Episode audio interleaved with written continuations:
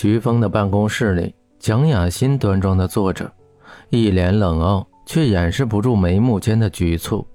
徐峰合上文件，手指轻扣桌沿，深邃的眼眸如同古潭，看不出情绪。抱歉，我也不知道江城在哪儿。徐峰淡淡的说：“找不到是因为你不想去找，如果你想找到他，怎么会找不到？”蒋雅欣十分笃定地说：“她早就发现徐峰对江城格外的不同，像是在小心地保护着一样，只是守护却不占为己有。你既然那么爱简凡，为什么又让江城回到简凡身边？你应该很清楚简凡对江城的感情吧？”徐峰淡淡的说，听不出语气偏向何方。蒋雅欣嘴角噙着一丝苦笑。自己的未婚夫爱的却是别的女人，现在自己又要要求这个女人去救自己的丈夫，有比这更荒唐的事吗？像是什么在腐蚀自己的心一样，痛苦难忍，脸上却始终带着淡淡的笑，明媚的眸子精明地看着徐峰。人都说商人是精明的，因为他们善于算计，大概是太善于算计了，所以。他们注定把自己也会算进去。我可以帮你找江城，但江城不愿意的事情，没有人可以勉强他。谢谢，我也向你保证，我不会伤害他。蒋雅欣从徐峰的办公室出来，正碰上从外面来的何璐，两人对视一眼。蒋雅欣优雅的从何璐身边走过，何璐眉头一皱，把书放到桌上，朝着徐峰办公室走去。何璐有礼貌的敲门，着实让徐峰惊讶了一下。要知道，他向来都是在熟人面前横冲直撞的。有事？徐峰把视线从文件转移到何璐身上，温和的笑着说：“他一直都是这样温文尔雅的样子，即使再反感，也早已习惯。”何璐点了点头，关上门，朝他走去。你见过蒋雅欣了？徐峰放下手中文件，双手交叉，温柔地说：“嗯。”徐峰很有耐心的等着蒋雅欣愤愤不平的长篇大论，他却出乎意料的平静，只是淡淡的点了点头。这和他认识的何璐是不一样的。以他对何璐的了解，他现在应该是跺着脚，气愤的说：“蒋雅欣找你干嘛？你为什么要答应帮他找江城？”简凡死了不是正好？又或者说，你确定他脑子没病吗？帮着自己的丈夫找前女友。何洛，你变了。徐峰目光柔和的说着，从来不仔细看何露，他这一刻却多看了一眼，眼神带着欣慰和释然。呃，哪里变了？何露从容的说：“嗯，变得成熟了，说话做事也稳重了很多。”人都是会长大的，这不是你说的吗？现在我想我明白了，有些事情不能强求。比如，即使苏寒死了，你爱的也始终是他，不是我。何洛，我没事。你真的打算让江城回到简凡身边吗？何洛打断徐峰的话，不紧不慢地说着，声音已经听不出任何的波澜。或许是江城的事让他明白了很多。不管你如何的横冲直撞、执着于过去，时光却依旧无情的往前面走着。如果是你，你会怎么做？徐峰淡淡的说。外面树干上的树叶明明已经枯萎，在空中摇摇晃晃，却始终不愿意脱离枝头。我会去找江城。我想，如果他以后知道简凡死了。那一定比杀了他还难受。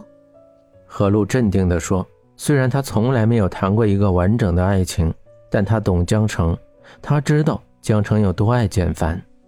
不知不觉已经到了黄昏，一天又要过去，代表他又要离开简凡多一天。说好了会试着忘了他，可每天还是清晰地记着。”江城轻轻摩挲着手里的照片，摸着他浓密的眉毛，高高的鼻梁。吻过他的薄唇，照片中他一直都是微笑着，不像最后见到他时那般冰冷刺骨。他想，大概这辈子都不会再见到那微笑的样子了。泪水滴到照片上，湿润了他的眉毛，却融化不了他冰冷的心。好想知道简凡现在到底好不好？又自问自答的一语道：“你现在应该过得很幸福吧？”江城缩着身体，双手环绕膝盖，清澈透明的眸子泛着氤氲，低头望着手里的照片。阳光透过窗子照在发丝上，像是染成了栗棕色一般，带着模糊的光晕。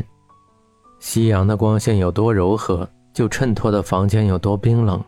时钟滴答，像是心脏在跳。江城把自己裹在被子里，强迫自己不要去想简凡。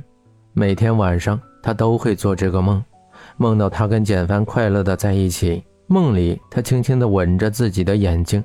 说着“我爱你，江城”，可每一次醒来，都是涩涩的味道充满胸膛，压得人喘不过气来。略显破旧的房子，客厅挂着两幅黑白照片，一个是江城的爸爸，一个是妈妈，在阳光的照耀下，折射着玻璃的光芒，灿烂的笑脸，仿佛是那一次见面的样子。他们热情地招待着自己，四个人说着笑着，讲着江城小时候的事情。徐峰抬眼看着照片，眼角微微湿润。家里收拾得这么干净，很显然江城回来过。徐峰找遍了这个房间，却没有找到江城。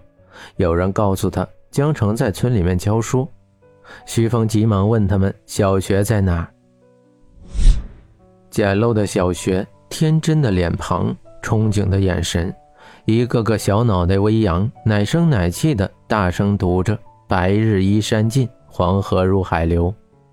玻璃窗内，穿着黑色短袖、扎着马尾的江城幸福地笑着，指着黑板上的字念着。风吹过江城的发丝，在空中划过无数的小弧度，却吹不散他的幸福。江城，久违的声音。江城顿了顿脚步，以为是幻觉，苦涩的笑一下，继续朝前面走着。江城，温和的声音略带沙哑感，穿过风声刺入耳膜。江城站在那不敢转身，害怕一转身梦就碎掉。江城，你还好吗？阳光下，徐峰逆光站着，阳光打在身上，灰色的西服外套泛着淡淡的银灰光芒，温和的笑着看着江城。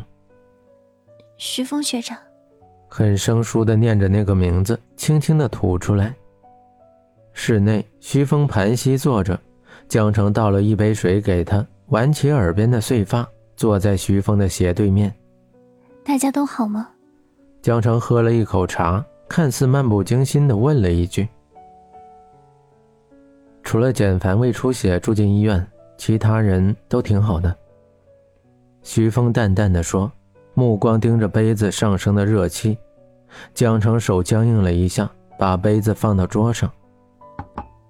终于可以跟自己喜欢的人在一起了，他高兴也是应该的。言外之意是，订婚的简凡心情不错，一激动喝多了，所以才胃出血的。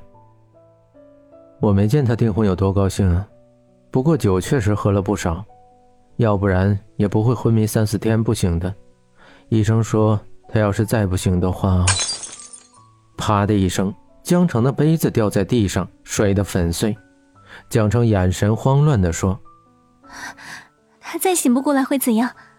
就永远不会醒了，对吗？”